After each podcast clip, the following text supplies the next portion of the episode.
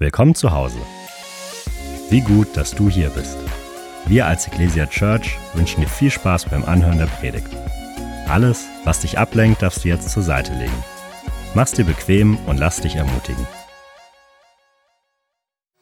Yo, yo, yo, hey Leute, ähm, auch nochmal, hey, ein riesen, riesen herzliches Willkommen auch nochmal an die anderen Standorte nach Ansbach und Erlangen, all die Leute, die online mit dabei sind. Komm, lass uns denen nochmal einen riesen Applaus geben. So cool. Und wir freuen uns über das, was Gott auch tut, wirklich an den, ähm, wirklich in Ansbach in Erlangen ist mega. Und äh, wir starten heute eine neue Predigtserie, die lautet Save the Date. Und ähm, das wird eine richtig starke Serie über Beziehungen werden. Und ich freue mich, dass wir heute zum ersten Teil ähm, Pastor Stefan Vatter gewinnen konnten. Er ist der Hammer. Ähm, viele von euch kennen ihn vielleicht schon. Er war schon öfter da. Er ist ein Freund des Hauses. Ich freue mich, dass er Kirsten mitgebracht hat. Die zwei sind auch schon 33 Jahre verheiratet, haben zwei Mädels und äh, ist einfach, die sind, ihr seid ein feuriges Gespann, aber ihr seid auch wirklich der absolute Hammer. Ähm, ist mir eine wirkliche Freude, ähm, euch zu kennen, aber auch Stefan, einfach deine Stimme, nicht nur für mich persönlich, sondern ich glaube auch für unsere ganze Kirche ist immer ein unglaublicher Segen. Und ähm, vielen, vielen Dank, dass du auch wieder aus Kempten hier hochgecampt bist zu uns nach Nürnberg. Und ich würde mal sagen, wir, ich, ich sag mal keinen fränkischen Applaus, sondern mal einen himmlischen Applaus. Lass uns ihn mal ganz herzlich willkommen heißen in unserer Mitte.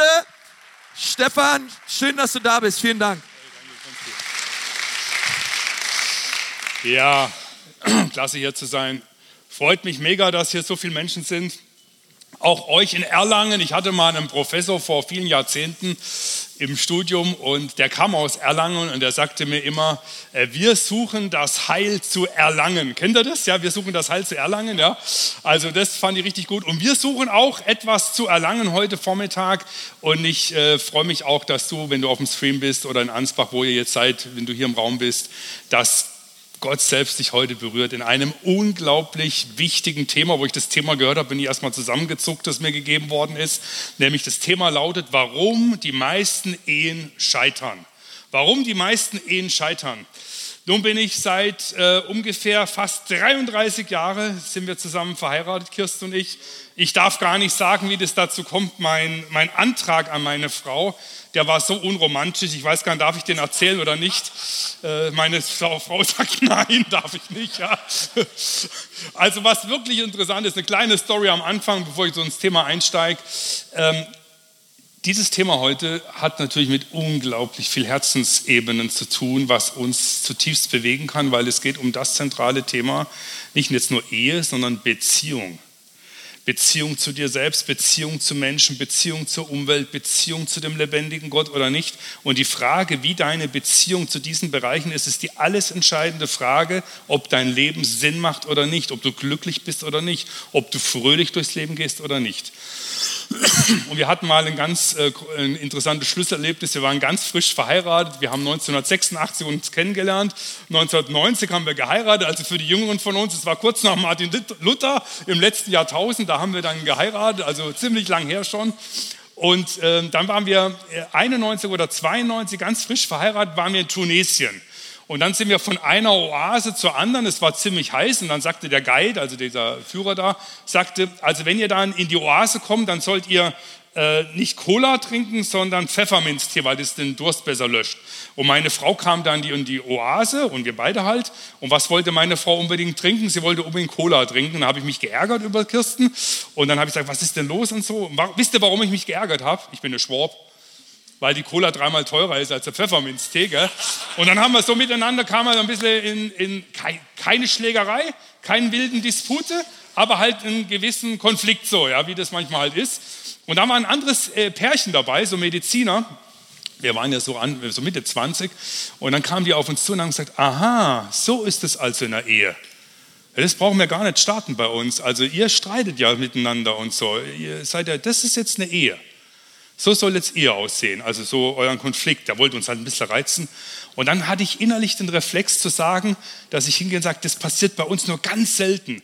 Nur aller 30 Jahre in der Ehe, aber wir hatten halt erst anderthalb Jahre oder so. Da habe ich gedacht, so ein Blödsinn. Also was vorheucheln, was nicht ist. statt die Substanz darzustellen, die ist und die nämlich von einem anderen kommt. Da habe ich gesagt, du, das ist ganz normal, wir haben auch unsere Konflikte. achso, und dann habe ich noch überlegt, wenn ich ihm das jetzt sage, dass es bei uns ganz selten vorkommt, dann wird er mir auf den Kopf zusagen, du bist ein Heuchler. Ja, und dann hat, das war so die Stimme des Geistes plötzlich in mir. Also Geist Gottes hat da irgendwie geredet. Und dann habe ich gesagt, du weißt was, das kommt halt vor, ganz normales Leben, real life. Ja. Aber das Besondere ist, dass wir wissen dürfen, dass uns auch vergeben wird in kleinen und in großen Dingen von Gott selbst in Jesus Christus und dass wir aus der Vergebung leben dürfen und anderen Menschen auch in kleinen Dingen, großen Dingen, aber viele kleine Dinge machen der Ehe sehr viel aus, auch in kleinen Dingen uns einander vergeben dürfen und deswegen geht es bei uns dann auch weiter. Am nächsten Tag sitzen wir auf dem Kamel und machen so eine Tour in die Wüste rein. Und er saß da auf so einem Kamel, der Mediziner, mit seiner Frau. Und dann drehte er sich um und sagte mir, was mein Leben bis heute geprägt hat. Wenn du mir gestern gesagt hättest, dass es bei euch selten vorkommt, dann hätte ich gewusst, äh, in der Ehe Konflikte, du bist ein Heuchler. Aber das, was du gesagt hast von Gott, dass Gott hier eingreift, dass Gott handelt, was du hier gesagt hast, das ist interessant. Und das möchte ich dir mitgeben. Es geht null um Perfektion. Es geht darum, wer dein Herz regieren darf. Das ist die entscheidende Frage. Wer wirklich in deinem Herzen die Oberhand hat. Und die Schlüsselfrage, und deswegen habe ich das Thema sehr gern, warum die meisten Ehen scheitern, glaube ich, kann man beantworten.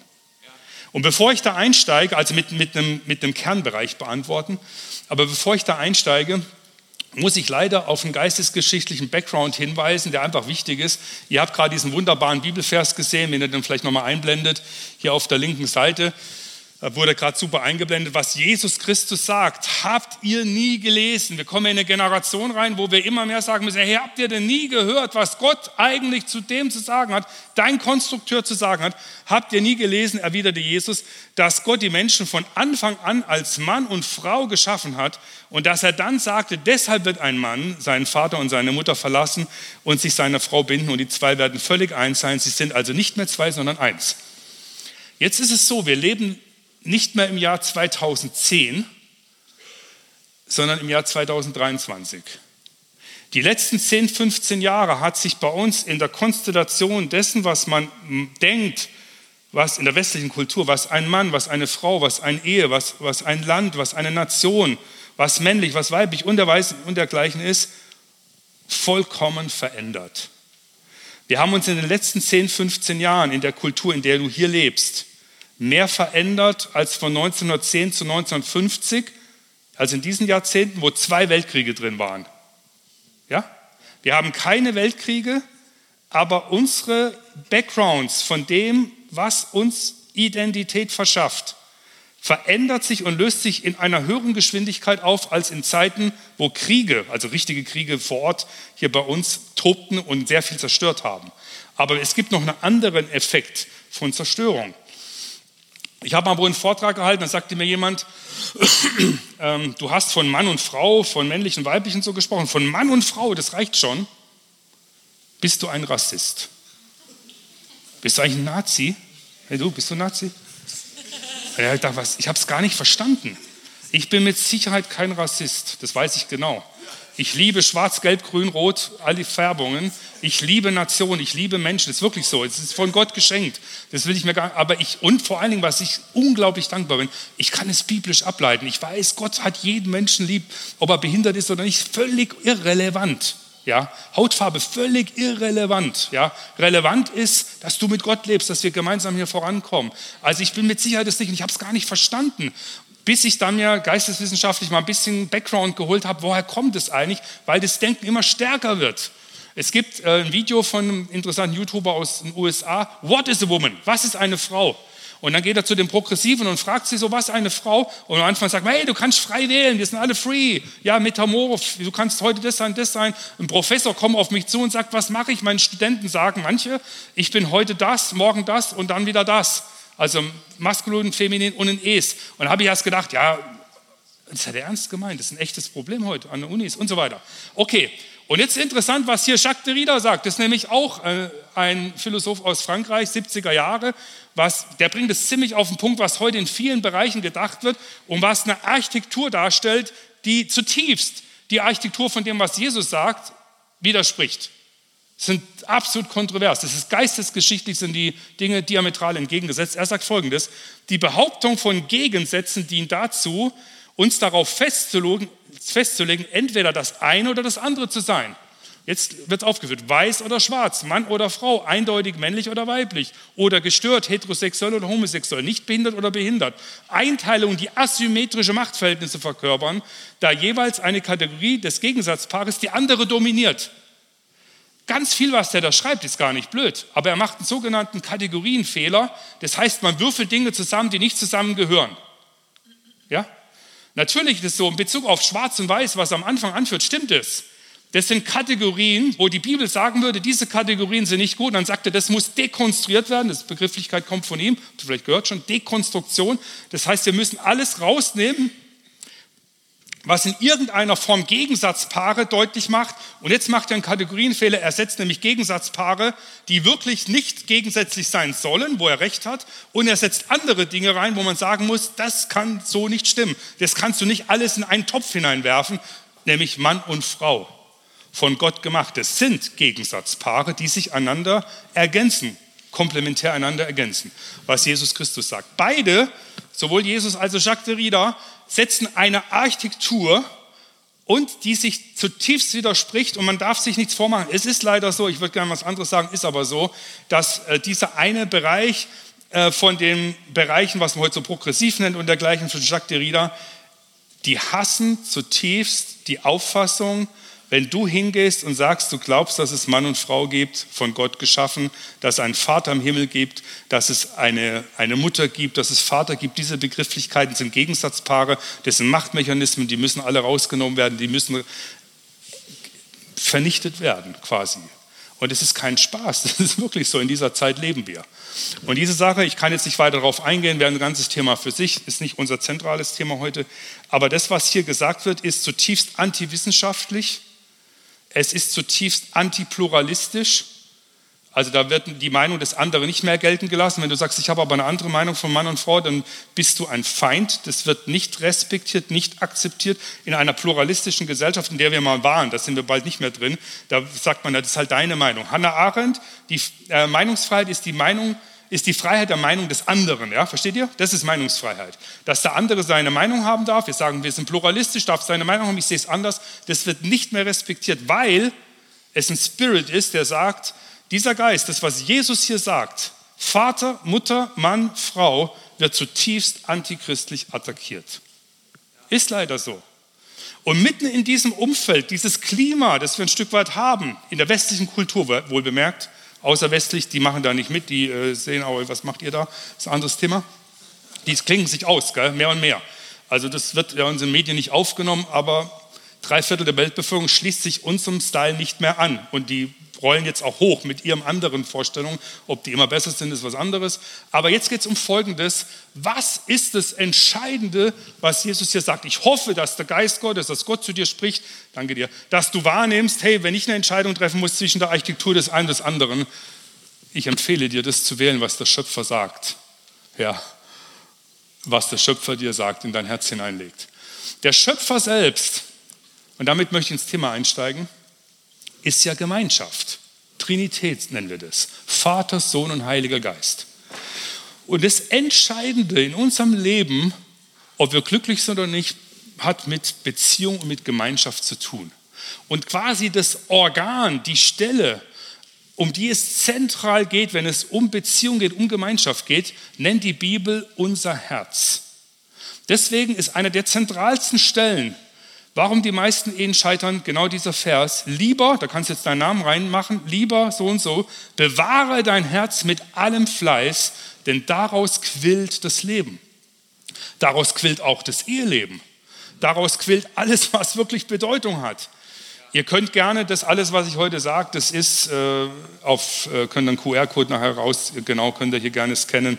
QR-Code, da könnt ihr das äh, runterladen, ein Skript komplett oder auf stefanvater.de auf der Website, da ist das mit aktuelles Skript, da ist das alles drauf, was ich, warum Ehen scheitern, das Ganze, was ich sage, könnt ihr gerne da ähm, äh, dann euch mal dann genauer anschauen, weil sind, inhaltlich wirst du vieles, nicht alles aufnehmen können, ist auch nicht notwendig. Lass dich einfach in dem inspirieren, was das Herz dir sagt.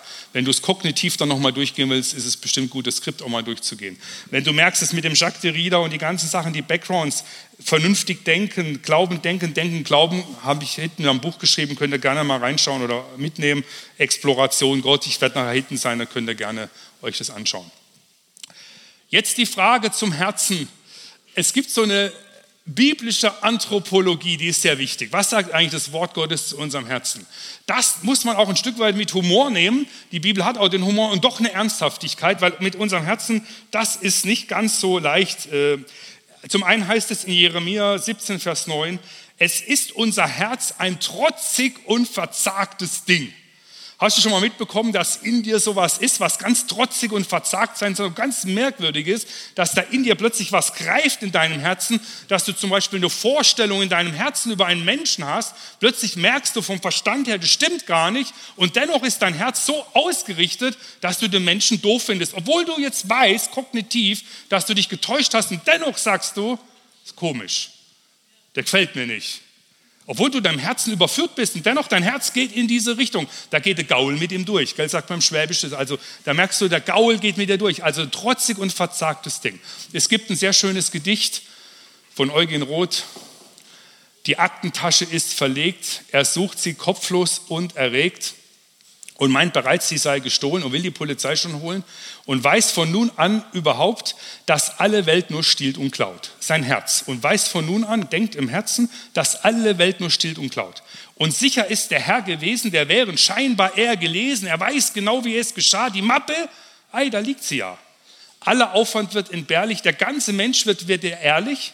Doch den vermeintlich frechen Dieb, Herz, den vermeintlich frechen Dieb, der hat es ja gar nicht gemacht, aber hätte es doch tun können, eventuell, er hat es nicht gemacht, den vermeintlich frechen Dieb gewinnt der Mensch nie mehr ganz lieb, weil der die Mappe, angenommen sie wäre wirklich weggekommen und darauf schwört, er jede Wette gestohlen würde haben hätte. Versteht ihr? Das heißt, unser Herz richtet sich auf etwas aus, das war der Dieb, dann merkst du, nee, er war es gar nicht, aber du bist ja noch sauer auf den, obwohl er gar nichts dafür kann. Das ist das, unser Herz. Gell? Zweitens, äh, mein Herz ist wie zerschmolzenes Wachs.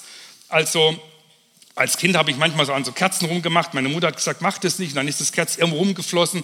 Das Wachs irgendwo. Und es ist interessant, du weißt nie genau, wo das Herz, äh, das Wachs hinfließt. So sagt das Wort Gottes, ist ein Stück weit unser Herz. Und drittens, heiligt eure Herzen, ihr Wankelmütigen. Jakobus 4, Vers 8. Und für wankelmütig äh, steht im Griechischen Dipsychoi, die ihr zwei Seelen habt. Also von der biblischen Anthropologie, ich hoffe, ich will euch nicht beleidigen, also ich kann jetzt auch in den Spiegel schauen sind wir ein bisschen schizophren. Das heißt, es gibt eine gewisse, nicht jetzt im Krankheitssinne, aber, aber auch nicht im gesunden Sinne, ja. Es gibt eine gewisse Gespaltenheit in dir. Und zwar in jedem Menschen. Das hat mit Christsein nichts zu tun, das ist in jedem Menschen so. Und das spürst du auch. Wenn wir ehrlich sind, nehmen wir das wahr. Es gibt in uns wie so zwei Stimmen, die manchmal miteinander sprechen. Kennst du das? Wie David zum Beispiel im Psalm sagt, lobe den Herrn meine Seele, vergiss nicht, was er dir Gutes getan hat. Die eine Stimme spricht in dir zu einer anderen Stimme. Das heißt, da haben wir in uns einen Disput zwischen zwei irgendwie miteinander konkurrierenden Ebenen. Das ist übrigens ein Geheimnis, was das genau ist, wissen wir gar nicht. Was Bewusstsein ist, ich habe gerade die neuesten Überlegungen von Forschung gehört, was ist eigentlich Bewusstsein, wissen wir nicht. Wir haben überhaupt keine Ahnung. Man sieht es übrigens nicht mehr so im Kopf an, sondern doch mehr im Herzen und so, also im, in unserem Gesamtsein, in unserem Odem, in unserer Seele. Aber was ist es eigentlich genau, was, um was wir hier reden? Das ist ein Mysterium, ein Geheimnis. Jemand kam zum Glauben an Gott und dann sagte er, es ist komisch, also seit ich mit Gott lebe, habe ich den Eindruck, es leben in mir zwei Wölfe, die Psychoi, zwei Seelen. Der eine ist böse und der andere ist gut. Der eine will mich vernichten und zerstören, der andere will mich zu Gott führen und weiterführen. Wer wird von beiden gewinnen?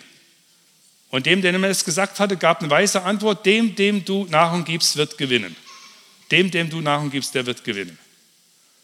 In Kempten, wo ich herkomme, da ist mal einer mit dem Moped rumgefahren, da hat er oben vorne auf dem T-Shirt gehabt, ich bin schizophren, das sah gefährlich aus. Und dann fuhr er so um die Ecke und hinten auf seinem T-Shirt stand, ich auch. Ja. Also es ist ein Stück weit eine charmante Schilderung, da ist schon was dran. Äh, wir haben schon echtes äh, kleines Problemchen mit unserem Herz und mit der Wankelmütigkeit, denn unser Herz kann die Quelle sein von großartigen Dingen, von Glück, von Freude, von Sachen, die wirklich das Leben lebenswert macht. Und zugleich kann das gleiche Herz bei dir Gram, Neid, Eifersucht, Angst und alles Mögliche sein, damit es nicht so einfach wird. Und das kann noch parallel laufen zueinander. Das kann sich am Tag mehrfach abwechseln. Das eine kann über das andere Macht nehmen. Und das alles in dem, in dem, was wir Herz nennen. Wenn wir mal so ein paar Herzensbildungsebenen kurz betrachten, ein Punkt ist, verlass dich nicht auf deinen Bauch, auf dein Bauchgefühl, auf dein Bauchempfinden. Wenn dein Bauch dir sagt, ich habe Hunger, dann ist es okay, wenn du isst, aber schalt deinen Verstand, schalt dein Herz ein und überleg dir, ist das, was ich esse, jetzt auch gesund oder nicht gesund, als auch im übertragenen Sinn natürlich. Ist das, was ich mir in den Medien reinziehe, was ich sonst mache, ist das überhaupt gesund für mein Herz? Es gibt Untersuchungen, wo man junge Menschen genommen hat und man hat sie durch den Wald geführt, sie sollen aufschreiben, was sie empfunden haben und dann hat man das nochmal gemacht, dann haben sie Nachrichten angeschaut und man hat sie wieder durch den Wald geführt. Und dann säkulare Studie, hat mit Christian gar nichts zu tun, da haben sie, kam in der Studie raus, die Freude, die sie beim ersten Mal empfunden haben, wollte sich beim zweiten Mal nicht mehr richtig einstellen. Wisst ihr, dass es Studien gibt von Facebook und Instagram, also von Meta, Zuckerberg und Instagram, dass der Gebrauch ab 10, 15 Minuten den Menschen im Durchschnitt eher unglücklicher macht? Krass, gell? Krasses Studie, oder? Weil es nämlich Vergleichsportale sind in der Regel, wo du nämlich nicht so gut abschneidest. Du siehst nicht so sexy aus in der Regel und so konstruktiv und kreativ bist du auch nicht wie das, was dir dargestellt wird. Und es macht was mit dir. Und es läuft alles unbewusst, macht aber sehr viel mit unserem Herzen. Und deswegen äh, nicht das Bauchgefühl entscheiden lassen, Schmetterlinge im Bauch. Und dann war ich plötzlich verliebt in die andere Frau. Ich kann gar nichts dafür. Das ist natürlich nicht so, anthropologisch preist den Herrn, so bist du nicht gemacht, sondern du gehst Schritt um Schritt und handelst deinem Herzen, wenn du auf dein Herz hättest, nicht auf deinen Bauch zuwider und auch deinem Verstand. Und irgendwann bist du so viele Schritte gegangen und Gott sagt dir, hey, kehr um. Und bist du so viele Schritte gegangen, dass du weg bist. Meine Frau hat heute bei der Herfahrt gesagt, was sie empfindet, was bei einer Ehe ganz wichtig und gut ist. Da dachte ich, oh Backe, hoffentlich sagt sie jetzt nicht was, was ich gar nicht auf dem Schirm hatte. Da hast du aber echt was sehr Gutes gesagt. Wir haben mal was gelesen von einem Ehepaar, die über 70 Jahre verheiratet waren. Und dann hat man gefragt, was ist denn euer Geheimnis? Und dann sagten die, wir haben noch gelernt, auch Dinge zu reparieren, wenn sie nicht gleich funktionieren. Ein toller Satz. Ja? Auch an Dingen dran zu bleiben und wenn mal was nicht so läuft, dann weiterzumachen. Also sich nicht aufs Bauchgefühl, sondern wirklich aufs Herz zu gehen. Zweitens, Logik des Herzens. Das Herz ist hochinteressant von der Forschung, ist ein Stück weit auch ein Sinnorgan, connected auch zum Kopf, setzt auch Dinge in den Kopf hinein, wo der, Kopf gesteuert wird, zum Teil vom Herz. Da gibt es hochinteressante Forschungen dazu. Blaise Pascal, der interessante und äh, berühmte Mathematiker, sagte mal, ähm, das Herz hat seine Gründe, die der Verstand oft nicht fassen kann. Es gibt eine Logik des Herzens. Saint-Exupéry sagt, der Franzose sagt in seinem äh, kleinen Prinzen äh, den schönen Satz, man sieht nur mit dem Herzen gut, das Wesentliches für das Auge unsichtbar. Drittens, die Stimme des Herzens hören, kontakte dein Herz. Wenn ich dich frage, wie geht es dir und du nicht mehr darauf antworten kannst, weil du vielleicht dein Herz selber nicht mehr wahrnimmst, weil du selber sagen musst, eigentlich wohne ich gar nicht mehr selbst in mir. Und wer es nicht mehr selbst bei sich ist, der kann auch mit anderen nicht in Beziehung treten. Also wenn du selbst dein Herz nicht wahrnimmst, wird es schwierig, mit einem anderen Menschen in Beziehung zu treten. Ich bin auch nicht der Typ, der so super sensibel ist in Bezug auf sein Herz, aber was mir hilft, ist, habe ich in den letzten Jahren angefangen, letztes Jahr, das ist wirklich gut, ein Tagebuch zu führen, wo ich mir nur drei, vier Minuten am Tag Zeit nehme, einfach aufzuschreiben, was spricht so mein Herz, was ist so das, was mir gerade wichtig ist. Und interessant ist, das sind ja auch manchmal Dinge, die nur tagesrelevant sind, aber wenn ich dann nach ein paar Wochen mal zurückschaue, dann sehe ich die rote Linie und dann sehe ich, ah, interessant, wohin sich mein Herz bewegt. Und dann kann ich überlegen, will ich, dass es dahin bewegt oder nicht. Das ist durchaus ganz interessant, ja. Viertens, äh, das Herz ist ein Beziehungsorgan. In erster Linie, und das ist das Faszinierende, ist unser Herz eine Andockstation Gottes. Es heißt mal in Chronike, Gott durchsucht die Welt, mit seinen Augen durchschweift er die Welt und sucht nach Herzen, die ihn suchen, die nach ihm schauen, die nach ihm fragen. Und wenn unser Herz nach ihm fragt, dann steht es im Psalmen, äh, die Gott suchen, denen wird das Herz aufleben. Also diese beiden Seiten, Menschen, die Gott suchen, denen wird das Herz aufleben und gleichzeitig sucht Gott nach uns Menschen, uns zu begegnen und die Connecten-Stelle, also der Landeplatz, die Andockstelle ist unser Herz. Und weil das so ist, entscheidet sich ja alles, ob du in diesem Leben umsonst gelebt hast oder nicht, wo du in Ewigkeit sein wirst oder nicht, entscheidet sich an der Stelle. Und weil das so ist, deswegen ist unser Herz der Hauptkampfpunkt unseres Lebens. Bei Wladimir Putin ist der Hauptpunkt, Kampfpunkt seines Lebens sein Herz. Leider hat er keine Mama, die ihm die Ohren langzieht. Das meine ich ganz im Ernst. Das würde bei Russen klappt das ganz gut. Kommt die Mama und sagt, du, so geht es nicht und so. Und dann beendet er plötzlich die Sachen. Wer hat Einfluss auf sein Herz oder auf dein Herz? Wem gebe ich Einfluss in meinem Herzen?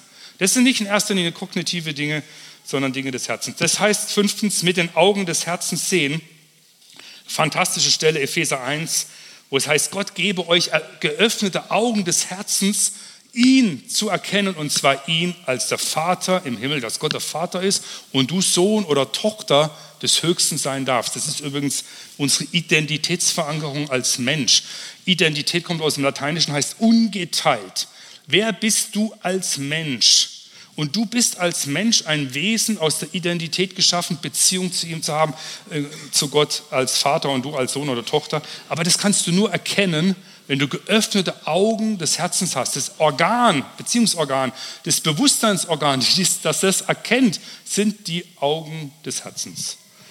Und sechstens, weil unser Herz so komplex ist und so intensiv ist, brauchen wir eine himmlische Diagnose, den himmlischen Kardiologen, der Hand anlegt. Von Jesus heißt es einmal, er ist der Herzenskenner. Er scannt auch mit seinen Feueraugen uns durch. Wir brauchen Jesus nicht erzählen, wie es in unserem Herzen geht. Er weiß ganz genau Bescheid. Er hat dich geschaffen, er weiß Bescheid. Und jetzt sagt Jesus Folgendes, und das ist ein großes Geheimnis. Ich hoffe, das kommt rüber. Das ist mit ein zentraler Punkt hier, vielleicht der große Weichenpunkt. Jesus sagt, dein Herz als Schöpfer funktioniert wie folgt. Dein Herz ist wie ein Ackerboden. Und jetzt ist die Frage, welche Saat lässt du in deinem Herzen zu? Das Gefährliche und zugleich Schöne bei einer Saat ist, du kannst etwas aussehen und du checkst noch gar nicht, was kommt. Ja, du kannst in deinem Herzen toxische Dinge zulassen, die dich vergiften und du merkst es noch gar nicht. Die Saat ist noch nicht aufgegangen.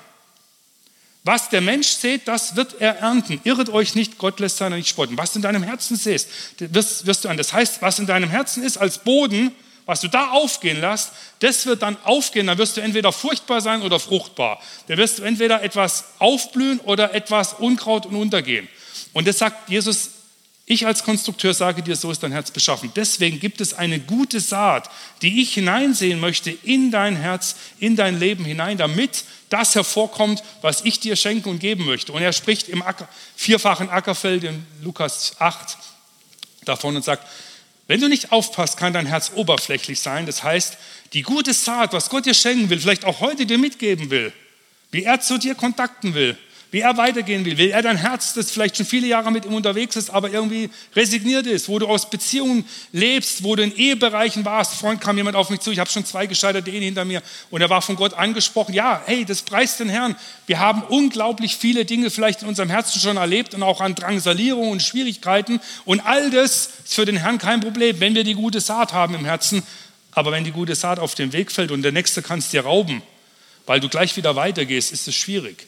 Das Zweite, was Jesus sagt, wenn die gute Saat in, in den Bereich fällt, äh, wo du, wo du ähm, auf dem Felsen, ja, auf dem harten Boden dein Herz hart ist, das heißt, du nimmst es so lange auf, wie es dir gut geht und dann, wenn es ein bisschen schwieriger wird, dann nimmst du die Saat zur Seite, geht sie nicht auf. Und das Dritte, was Jesus sagt, die Saat kann vielleicht fallen auf, äh, unter die Dornen. Das ist auch interessant. Die Dornen können die Sorgen des Lebens sein oder die Freuden. Und die Freuden müssen gar nicht negativ sein im Sinne von Sünde, sondern es kann einfach das pralle Leben sein, das du so füllst, vielleicht sogar mit guten Dingen. Und dann ist das Gute das Feind, der Feind von dem, dass das Kostbare aufgehen kann in deinem Herzen.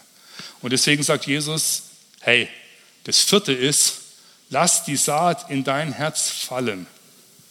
Und da, wo die Saat in unserem Herzen fällt, wo sein Wort, das heißt seine Inspiration, seine Weisung, seine Klarheit, seine äh, Ebene, die er zu uns spricht, wo die hineinfällt, da blüht etwas auf. Und das ist manchmal im ganz Kleinen, das sind nicht manchmal immer nur die großen Dinge. Aber die Summe der kleinen Dinge entscheidet, ob eine Ehe gut ist oder nicht.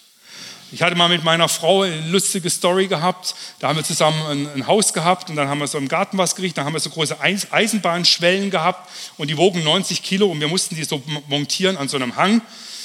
Und Kirsten war halt schwächer als ich. Ja? Und dann habe ich zu Kirsten halt gesagt, hey, kannst du dich ein bisschen anstrengen? Habe mit ihr rumgemotzt halt. Äh, und dann habe ich gedacht, okay, komm. Und ich habe es mehr in der Mitte getragen, sie mehr am Rand und so weiter halt. Und ich dachte, okay, der heilige Stefan geht jetzt ins Gebet. Und dann bin ich da in den Wald gegangen, habe gebetet und habe an nichts Böses gedacht und so. Und dann laufe ich da so rum und dann sehe ich so einen riesen Baumstamm, so zehn Meter lang und so dick. Und dann sagt Gott zu mir, Stefan, den nehmen wir jetzt und laufen damit durch den Wald. Sagt Gott, für mich kein Problem. Ich habe sofort gecheckt, was er sagen will. Ich kam da echt nicht drauf. Das war ein Gedanke von der Seite so. Man dachte, ja, das war jetzt echt schräg. Da bin ich zu Hause zu Kirsten gegangen und gesagt, du Keks, ich nenne sie Keks, ich sage, du Keks, äh, Kirsten, das tut mir echt leid, das war voll schräg. Das sind kleine Saatdinger. Gott spricht zu dir. Gott sagt dir, tu das. Du setzt es um. Du versöhnst dich mit deinem Partner. Du bist dankbar für deinen Partner. Das ist einer der besten Ehetipps, die ich je bekommen habe. Ein Freund von mir sagte, sei einfach dankbar für deine Frau. Ich habe viel Grund für dich dankbar zu sein. Ich sage dir eins, Keks, 33 Jahre verheiratet. Ich kann heute in einem Satz sagen, was du für mich bedeutest. Das kann ich heute in einem Punkt bringen. Meine Frau ist für mich die Perle meines Lebens, des Irdischen. Das ist so. Ja, das ist wirklich so. Ja, ist, also, das bist du für mich. Und und wenn du sagst, ey, ich habe eine zerbrochene Ehe, ich komme selber aus dem Background, ich weiß Bescheid, ja, also aus dem Background meiner Elternfamilie, also ja, also kenne das gut. Ähm, wenn du in, durch zerbrochene Dinge bist, dann kann ich dir Folgendes sagen: Dann nimm die Perle, die Gott für dich hat in den Beziehungen, denn er selbst ist die Perle, die hält, wenn nichts mehr hält. Ja, wie ein Freund zu mir gesagt hat, wo auf die Intensivstation kam, da musste seine Frau durfte nicht mit, er war komplett allein nackt auf der Bahre und wusste nicht, ob er überlebt oder nicht. Er hat gesagt, dann hast du nur noch Gott. Gott ist die Perle schlechthin für unser hiesiges Leben und für das Ewige. Aber das Irdische ist auch nicht ganz unwichtig und das ist schon stark. Wenn du ein Mensch hast, wenn du Single bist, hey, hast du Beziehungen zu Menschen, die dich wirklich lieben, die du liebst, ist die Perle unseres Lebens. Und